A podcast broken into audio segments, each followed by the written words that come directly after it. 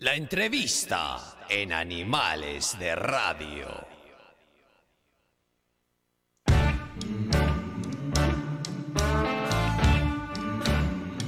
Se puso espeso como la noche. Están a tiro los resbalones, el bondi lleno, gente en la calle. Bueno, estamos volviendo de la pausa y ya lo tenemos ahí. Ustedes lo están viendo. Che, ¿le pidieron permiso para meter este tema? No sé quién fue el musicalizador. ¿Quién fue? Eh, eh, Gonzalo Amaral. Por supuesto, está todo arreglado. Está todo arreglado, está perfecto. No, no, porque. Valverde, bajé yo la música, no arranques así porque ya arrancas mal. ¿Sabes que Mandrake amigo mío? Así que vos, vos, nada. Es verdad, lo peor es que es verdad. Pobre Mandrake. ¿Te, bueno. ¿Te diste cuenta, Javier, que ya ni siquiera pide permiso? No, para hablar, nada, ¿no? agarra el micrófono, es un desastre. Desastre, desastre. Descontrol total. Bueno, Presente al invitado, por favor. es conductor, ustedes ya lo habrán visto en la radio. Está todas las mañanas en El Espectador, en la tarde, por supuesto, en Del Sol, con esto que suena eh, como música, es la cortina, gran cortina eh, musical. Este, fácil desviarse. Lo tenemos aquí, le damos la bienvenida al señor Juanchi Uní. Bueno, buenas noches, muchas gracias por la invitación. Todavía tengo ese, ese problema que veo una cámara y, ¿no? Eh, y- uno, mismo. y uno reacciona, ¿no? Hacemos la misma. Eh, la gente se queja porque dice, che, pasa se para mira, allá se mi- claro, se mira, se Sí. saluda a sí mismo. Tiene esa cosa. Es bravo esto de radio, radio, tele, teleradio, ¿no? Sí, vos sabés que yo, a, a mí personalmente no me gusta tanto eh, la radio con- televisada, pero entiendo que nosotros en, en Del Sol hacemos muchas transmisiones por Twitch. Sí. O sea que hacemos eso en vivo, todos los programas lo hacen. Eh, y, y bueno, a la vez también cuando pasa eso es muy divertido, por- porque, porque hay otra dinámica con la gente. Se genera otra Y el- cosa. eh, claro, el comentario, ¿no? Este, sí, sí. eh, ipso facto ahí en vivo en esa dinámica y lo estás viendo. Claro, claro. Está, y los comentarios de la gente son muy divertidos. Es divertido. Y escúchame, ¿te tenés que arreglar más o onda tipo vas así nomás? No, ¿Cómo yo no. ¿Buscás el buqueo? No, nada, no, sí. Cero, cero. cero. Arrancás y vas y Cero. dale que va. Te diría que de todo mi periplo televisivo era bastante frustrante el, el- el- el tener que ponerse ropa, el tener que variar la ropa. O sea, te vestían, ¿no? Sí, sí, había, claro. había marcas que, que vos, vos ibas Sí. y tenías de la ropa del día.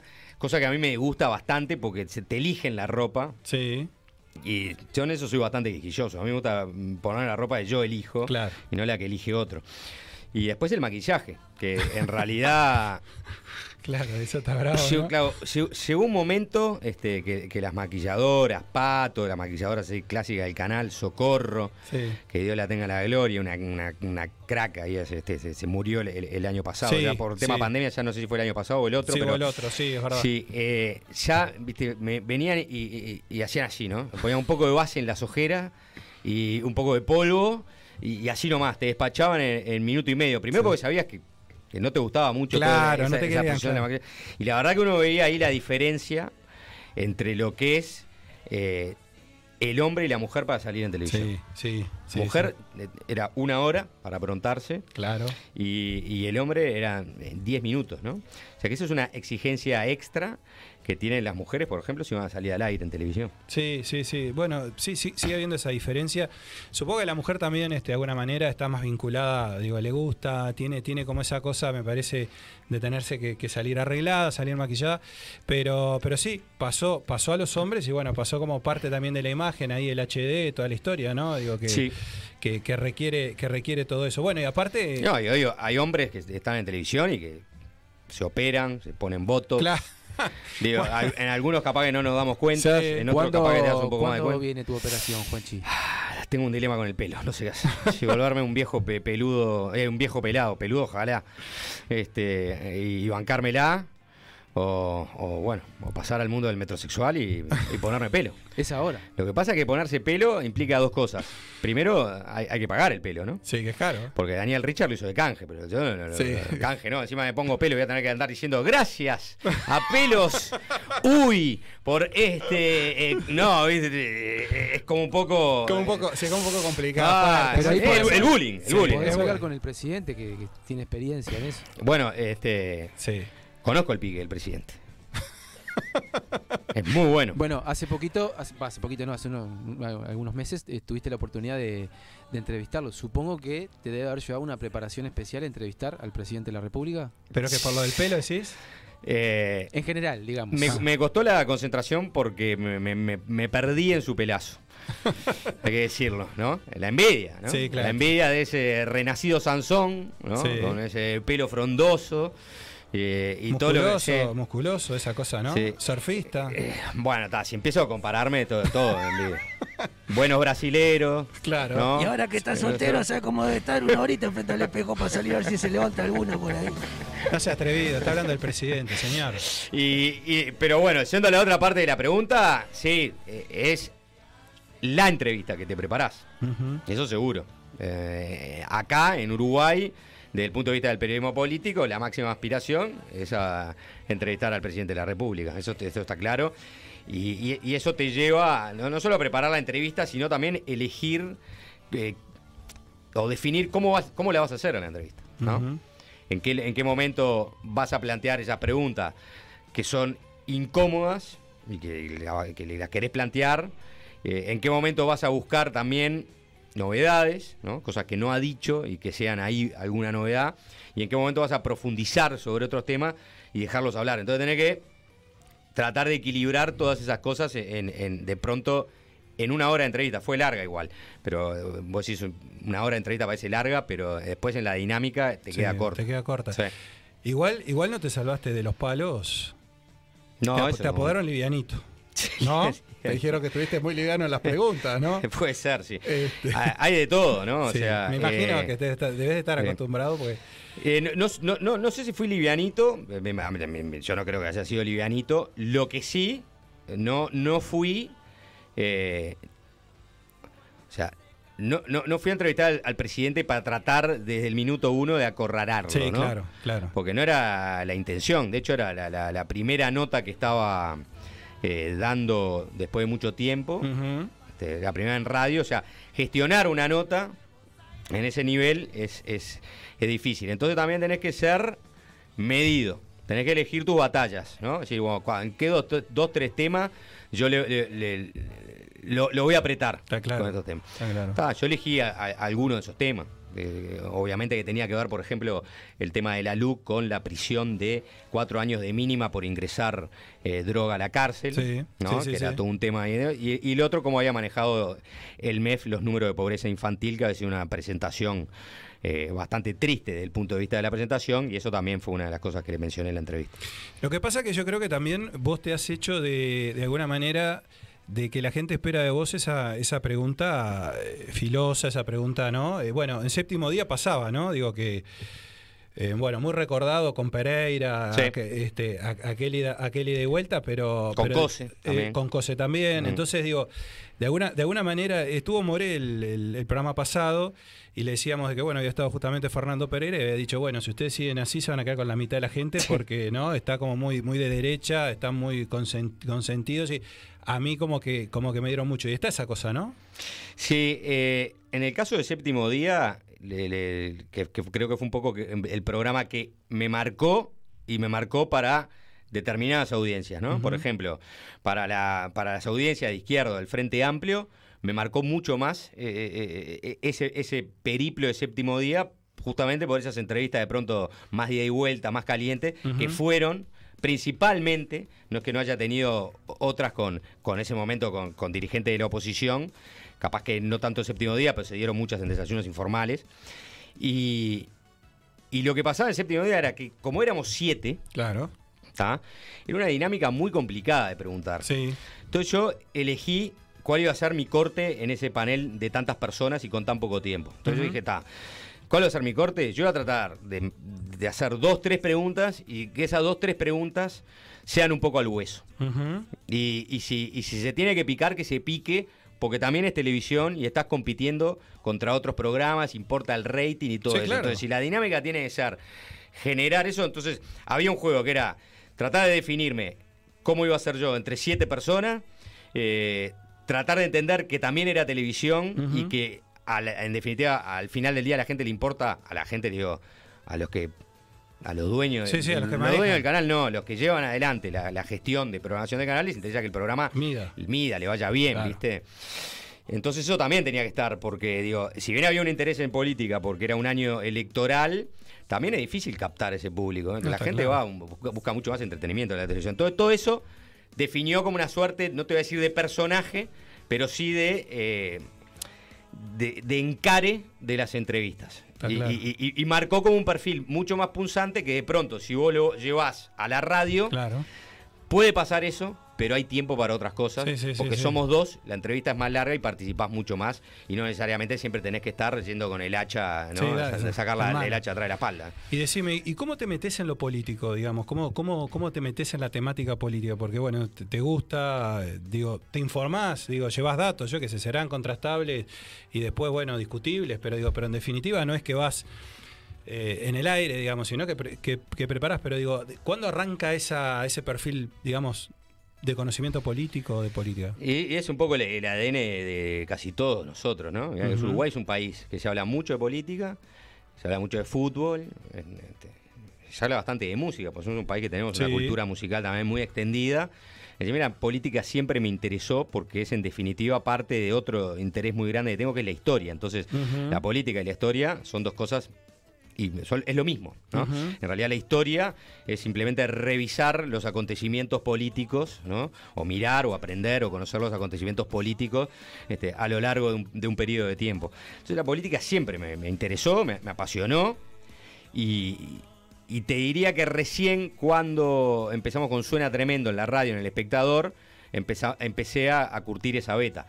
Que por otro lado se separaba de lo que me pasaba en televisión. En, en- en televisión estaba con el rol de payaso, pero claro, eh, suena tremendo, estaba con, con un rol que era un poco más este, este, cultural, eh, que había entrevista política.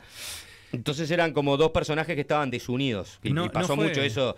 Ah, pero este es el, el- Claro, boludo de la tele. Oh, ah, este, eso pasaba bastante. Eso te iba a decir, porque es muy difícil encasillarte, ponerte una etiqueta, decir, bueno, Juan Chiuní es esto, no, o sea, era como que desordenaste las cabezas de todos, o sea, ahí está, estabas en un programa de entretenimiento, pero también estabas en un programa político o, o de contenido este, de entrevistas, digo, y eso obviamente para el, para, para el público en general dicen, bueno, ¿qué espero, no? O, Hmm. qué- qué- o- o en esto qué pasa. sí, los, los confundís. los Exactamente, mareás, ¿no? exactamente. Eh, y, y eso que antes de, de- de- de estar en la televisión abierta, yo venía de, eh, te diría, nada, un perfil más, revista de bolsillo, Pimba, Freeway. eh, eh, yo qué sé, hacíamos, eh, en Freeway hacíamos muchas cosas con Agustín Ferrando, ¿no? El de Tiranos Temblad. Sí. De hecho, que nos conocimos ahí.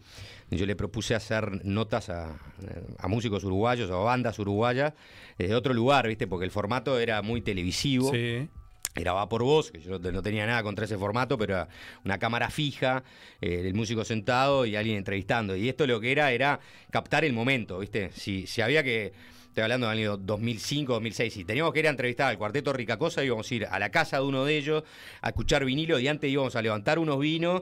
Y si llegábamos ahí y había que fumar porro, se fumaba porro, porque Claro. la, la idea no era caretear nada, era que, que fuera esencialmente natural el Sí, escenario. mostrar, mostrar todo. Claro, y ese era mi mundo. Y, y yo me reía de, de- de la televisión un poco. O sea, Claro, claro. Decía, claro. mirá lo que son los programas de mañana. Cuando surgió la posibilidad de, de- de- de participar del programa de mañana con el que arranqué en la televisión abierta, yo entré por la, por la ventanita, porque no había quedado en el- en- en- entre los originales, y al final dijeron, che, mirá, al final venite y, y algo vas a hacer, ¿viste? Bueno, está, era una oportunidad. yo estaba, laburo, yo ¿no? estaba sin laburo. Estabas sin ¿no? laburo y casándote, ¿no? Sí, me había casado y no tenía laburo.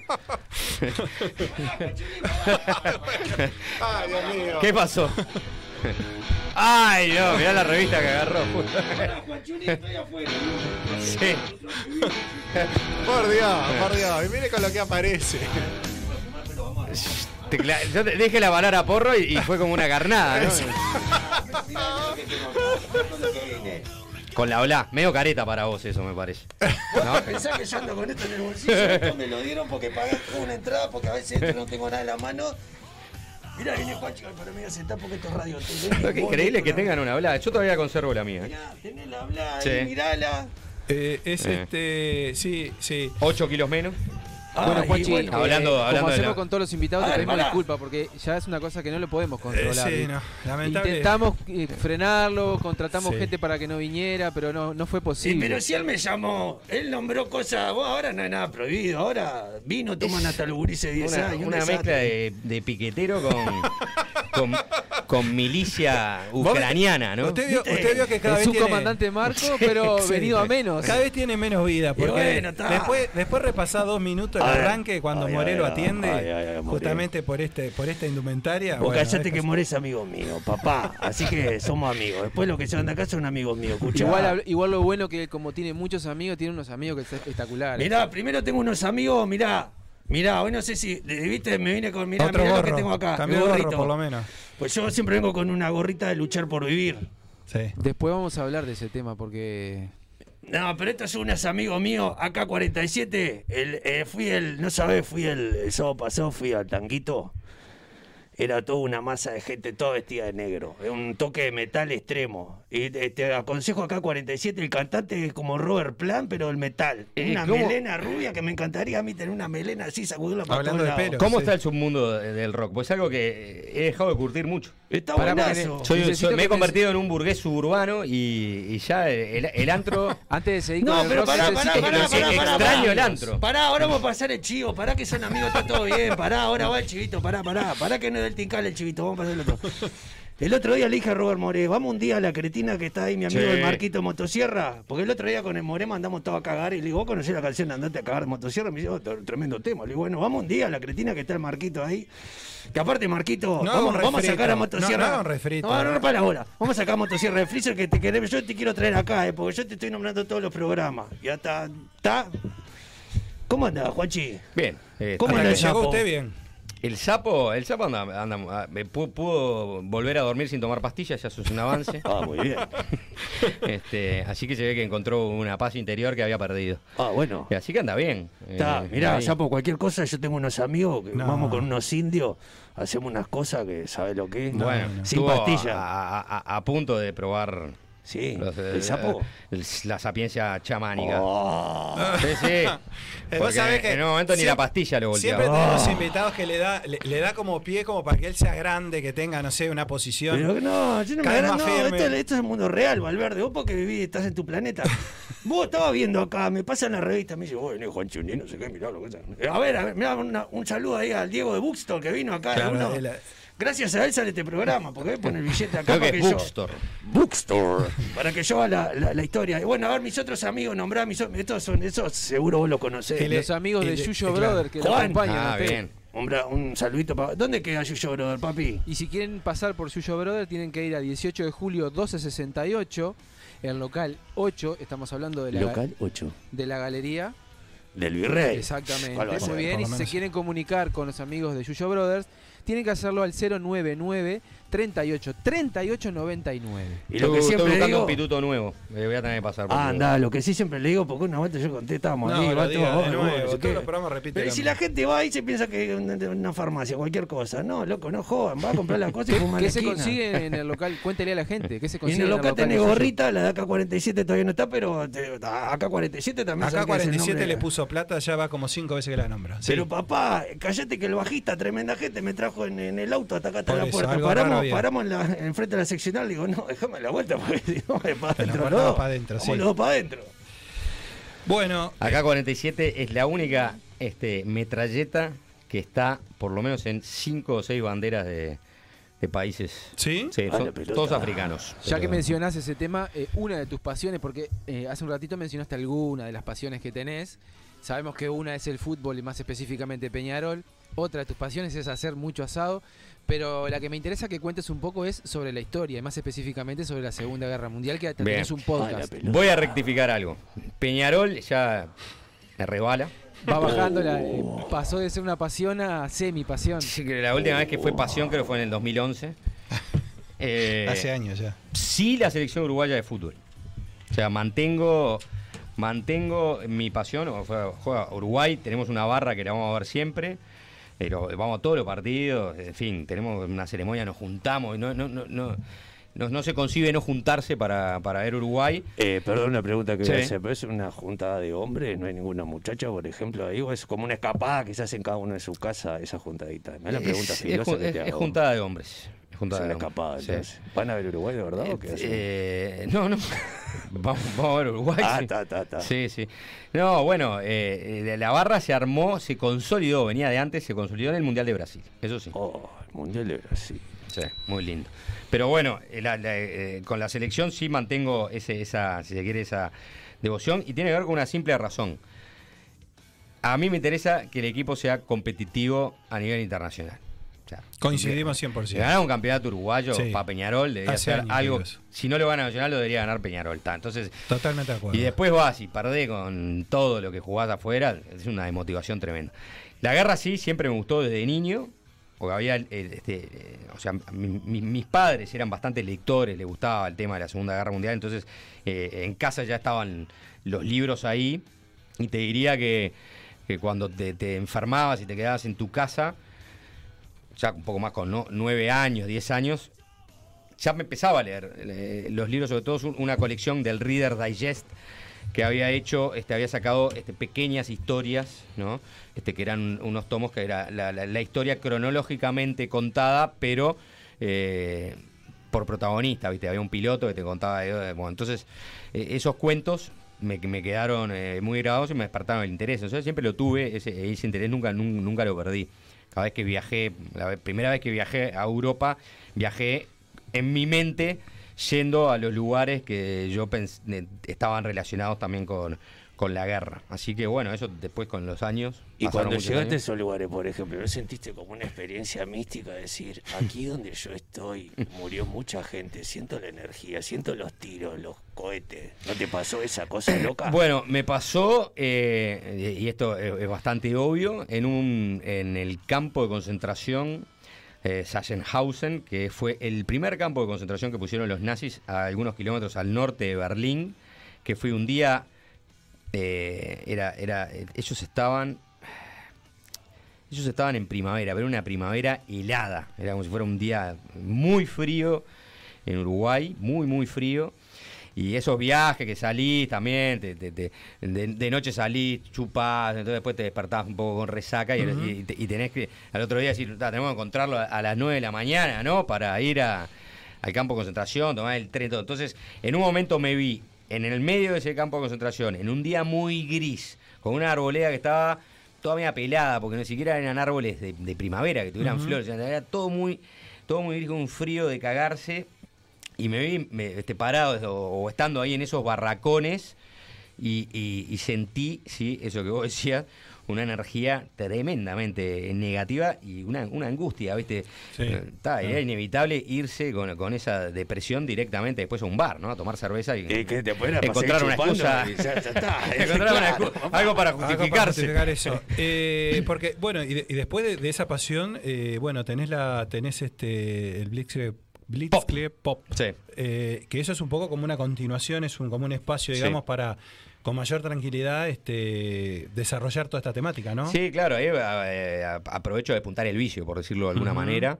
¿Cuál de Eh, todos, Juanchi? el, de la, el de la historia. ah, está, está, está, ok, ok. el de la historia. Y mm, surgió, te diría, fue de manera bastante espontánea. el- uno de los productores de la Mesa de los Galanes, eh, Gastón Carvajal. Este, digo, él sabía que yo era un fanático del, del tema y un día se pusieron a hablar en la mesa de, de la Segunda Guerra y le llovieron una cantidad de mensajes, ¿viste? Sí, sí. Es un interés que está muy, muy, muy extendido. Mucha gente le interesa porque es en definitiva la última de, la- de las guerras, por Claro. todo lo que eso implica, ¿no? Sí. Este, de su aspecto más dramático, de la cantidad de muertos o eh, esa, esa expresión eh, racional y, y demencial de un sistema creado para matar, como, como, como fueron los, los campos de concentración, entre otros. Y- pero después todas las leyendas y esas historias. Entonces, el tema generó tanto interés que Gastón dijo, ¿por qué no, vos que te gusta, no hacemos una, una serie de columnas en la mesa? Hice esa- esas columnas y después se transformó en un podcast. Y vos ya, ya estabas en la radio, ¿no? Un poco, Sí. un poco que no hemos hablado, no hemos hablado en realidad mucho de eso, porque nos hemos, nos hemos metido más, nos hemos focalizado mucho más en la, en la televisión, que también hay muchas cosas que no hemos tocado, y si el tiempo, por supuesto, que vamos a, vamos a repasar. Yo te recuerdo y a ver, capaz que me estoy equivocando, tus inicios junto a Carlitos Páez, ¿no? Sí, sí, sí, sí. Así arranqué la radio. Sol, la vieja del Sol, Sí. ¿no? ¿Y cómo llegas ahí a...? En el a- año 2000. 2000 ahí, ¿no? 2000, sí. ¿Y cómo llegas ahí a ese 22 años. programa que, que conducía? ¿Lo conducía él, no? ¿Lo conducía Carlitos? Un amigo mío, Felipe Reyes. eh, Uy, el Felipe Reyes. bueno. Lo tengo, lo tengo, lo tengo, el Felipe lo tengo, lo tengo. ¿Quién no tiene al Felipe? Ah, la lana, guarda. Eh, Felipe eh, trabajaba en la agencia Bates. En esa agencia trabajaba Carlitos Páez, creo, Ah. creo- creo como creativo, no sé qué, qué era lo que hacía. Y un día eh, Ca- eh, Carlos Páez le dice a Felipe, che, Mago, estoy porque hablaba así, ¿no? Y Mago siempre lo decía, che, Mago, eh, eh, buscame vos que conocés, quiero alguien que hable de fútbol, pero en plan personaje. ¿Viste? No quiero nadie que me venga a hablar de fútbol, fútbol, fútbol no me interesa. ¿viste? Alguien que sea un poco gracioso y que hable de fútbol. Ta, entonces Felipe dijo, Juanchi. Hizo magia y apareciste vos ahí. Y claro, fui y eran dos los conductores, era una argentina locutora, Paola Chiarello y De él. verdad. Y te digo, y de hecho fue él el que, el que dijo, yo mirá, ya tengo el nombre para el programa, eh, para vos es Juan Chincha. ¿Te gusta? Eh, me encanta. Y esa fue mi, pri- mi primera experiencia radial, era eh, hacer como más del costado del el fanático de Sí, fútbol sí. ácido, ¿no? Eh, sí, sí, Bastante ácido, bastante irónico con todo. Y, y bueno, ese fue mi proceso. Lo, lo- lo gracioso es que pasaron muchos años. Entonces me encuentro a Carlitos, cada vez que me lo encuentro, este, es como que viste las personas que quedan ancladas en el mismo cuento. Dice, perdón. ¿qué haces, Juan Chincha? ¿Qué haces, Carlitos? Ah, hay, Yo- hay muchas historias detrás de eso, me parece. Vos no ¿Qué- estás contando. ¿Qué haces, Juan Chincha? Eh, este, este. No, entonces está con otra persona. Este, lo inventé yo. Uh, vale, Así que, Eso es copyright. Ah, claro, así como lo ves, lo inventé yo. Y este, pero esa fue mi, primera- Fue- mi primera experiencia, experiencia- en radio. Que, sí, ahí, que ahí, bueno. obviamente eh, lo que pasa es que se termina ahí, eh, eh, este, se termina ese contrato, ese recorte que viene de- del sol. Sí, y, y sí. ahí, y ahí aparece una cosa muy loca que es retomar, y me hizo acordar mucho una historia que tengo con, con- una persona seria que, que conducimos, co-conducimos el programa, que fue retomar un, pi- un piloto, ¿no? Un piloto Sí. que estaban grabando. Sí, claro. Este, contá, contá esa historia, porque bueno, ya nombró al Sapo Sass, El sapito. te conocés con él de, de hace una vida, ¿no? De una vida que tenemos seis años. Ah, la pelota. Eh, ahí en ese momento resolvimos hacer un, eh, un piloto que nunca lo grabamos. Sí, sí, grabamos. Este, Igual que nosotros, llegamos casi en piloto, no venimos, entramos directo. Sí, la verdad que está bravo, ¿no? Porque también el, el- el piloto es como el, el- el- el- es, es grabar para después este vivir como la, la desilusión permanente, ¿no? La desación permanente. Ah, tengo un piloto, y se lo das a alguien, Claro. y llamás a, a, lo- a los 20 días, escuchaste, ah, no, me olvidé. Sí, Entonces sí. ya sabés que no, no les interesó un carajo el piloto. No lo escuchan directamente, no existe más. Entonces estaba por suerte nunca Y en esa a- época que podías ir, te- o sea, Tenías que tení- CD. tenías que ir a llevarle físicamente. Tenía que hacer como una banda. ir Hoy por hoy te dicen mandámelo por mail y ni sabés si lo vieron. Tenías que ir, llevarle el CD ahí con un perdedor, ya entrabas perdiendo. Ya, no, mirá, acá tengo un piloto, está bueno escuchar. Y después te encontrabas con todo, porque ¿de qué es el programa? Te decía. Claro, obvio, no Y te el escuché. de qué programa es de esto, es de lo otro, está bien, pero ¿de qué es?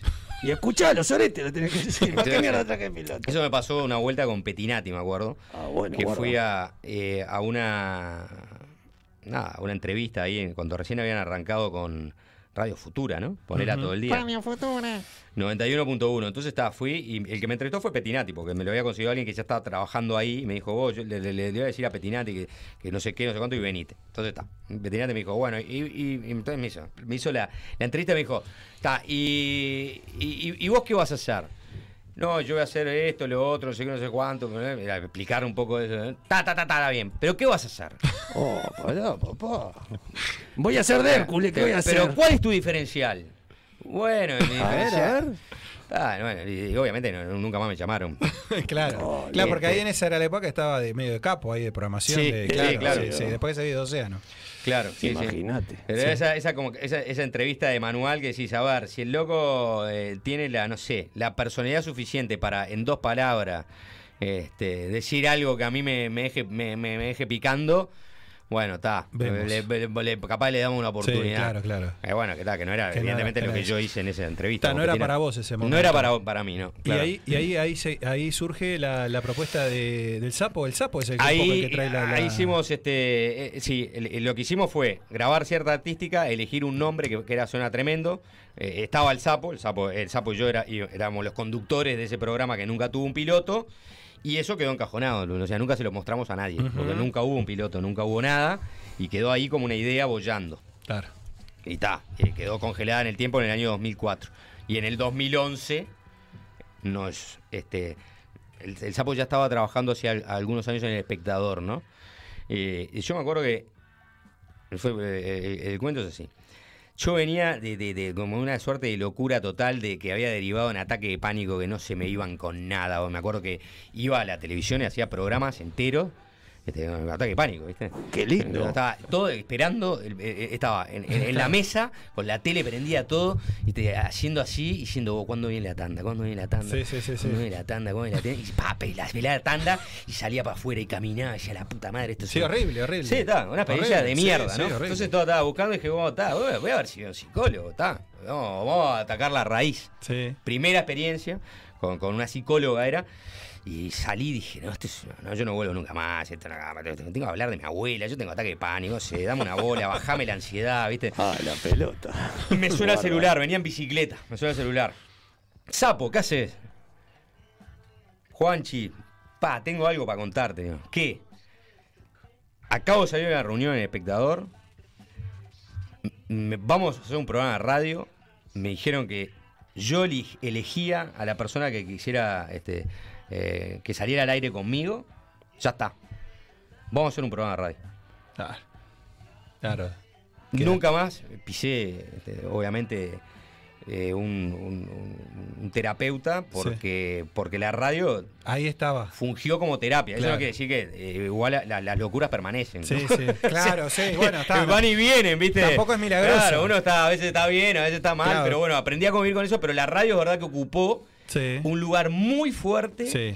en este en, En que- ese momento en tuyo. estar bien espiritualmente. Claro, ¿no? en ese momento tuyo. Sí, claramente.